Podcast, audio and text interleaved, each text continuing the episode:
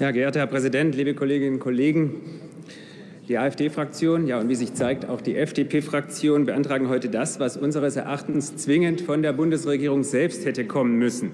Wir legen gerade noch fristgerecht die Subsidiaritätsrüge ein gegen den Vorschlag der EU-Kommission, der ganz eindeutig die Kompetenzen der EU überschreitet. Der Bundestag muss den Verordnungsvorschlag zu einem EWF nach EU-Recht, und nur um das geht es hier, heute per Sofortabstimmung rügen. Die Frist für die Rüge läuft morgen aus. Der EWF ist aber auch aus ökonomischen Gründen abzulehnen.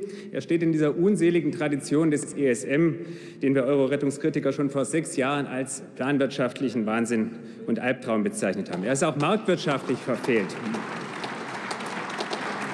Der nun vorgeschlagene EWF würde die damals gerade noch geretteten, ganz wenigen Mitspracherechte des Bundestages nun endgültig kassieren.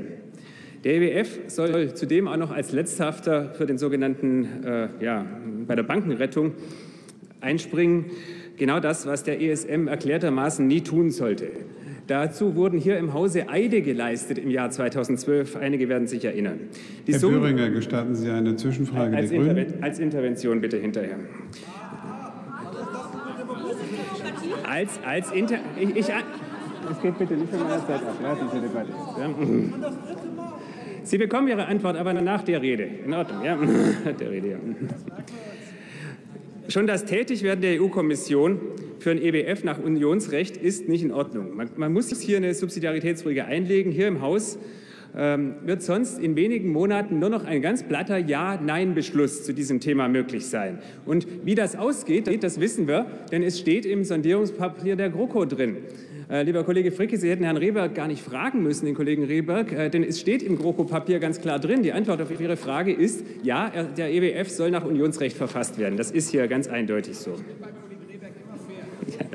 Die GroKo fordert also ohne Not ein weiteres Stück Selbstaufgabe dieses Hauses. Denn nach dieser letzten Ja-Nein-Entscheidung zum Thema EWF wird dieser EWF seinen transfersozialistischen Gang an diesem Haus vorbeigehen. Das ist ganz sicher. Es ist die letzte Entscheidung, die Sie dazu treffen werden.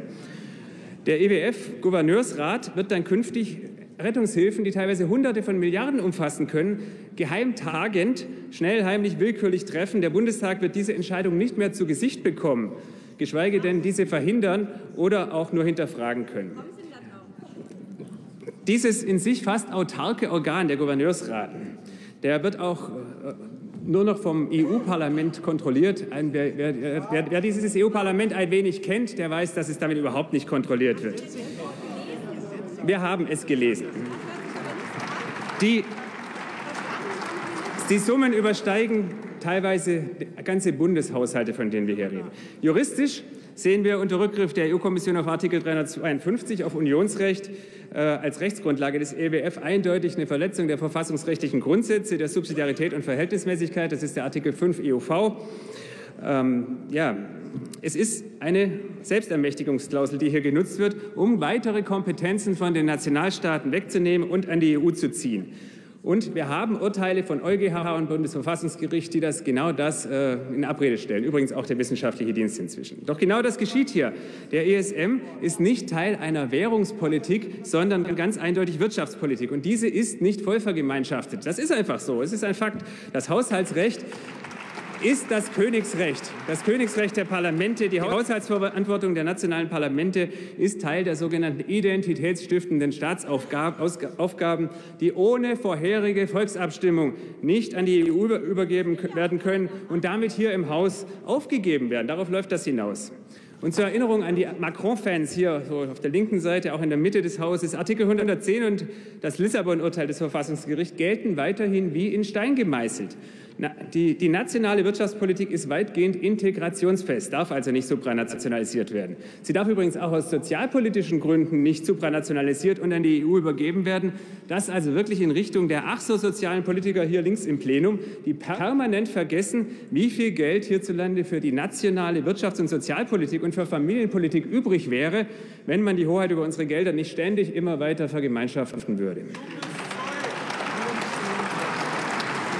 Einige, einige Kollegen hier im Haus werden sich noch an die Redeschlachten und die medialen Schlachten erinnern, die Sie und auch wir Publizisten der APO damals um die wenigen Kontrollrechte des ESM für den Bundestag geführt haben.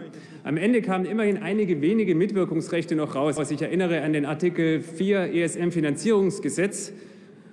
Ähm, ja, das ist der, die Gewährung der Stabilitätshilfe muss hier im Hause noch einmal beschlossen werden, oder zumindest genehmigt werden. Und dieses letzte Recht will uns die GroKo nun auch noch nehmen und mitstimmende Fraktion.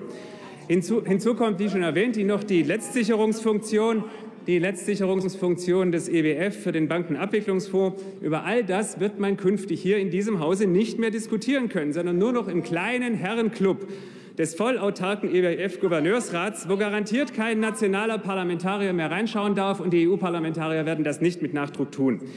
Der EWF soll also nun die totale suprastaatliche Blackbox für die Banken und auch für die Großunternehmen werden. Alles ohne nationalstaatliche Kontrolle, ein Hohn gegen Artikel 110 Grundgesetz und gegen die freie Marktwirtschaft. Sie müssen langsam zu Ende kommen. Ich komme zum Ende. Wir sehen ebenso wie die FDP einen Verstoß gegen das Prinzip der begrenzten Einzelermächtigung nach Artikel 5 IOV und werden natürlich unserem Antrag der Subsidiaritätsrüge zustimmen, auch der sehr ähnlich lautenden der FDP. Und die AfD-Fraktion befürwortet in diesem Fall auch die Überweisung, die beantragte Überweisung der, des zweiten FDP-Antrags in den Haushaltsausschuss. Äh, wir werden dort sicher differenziert darüber reden, aber ähm, der, Überweisung, der Überweisung stimmen wir zu. Herzlichen Dank.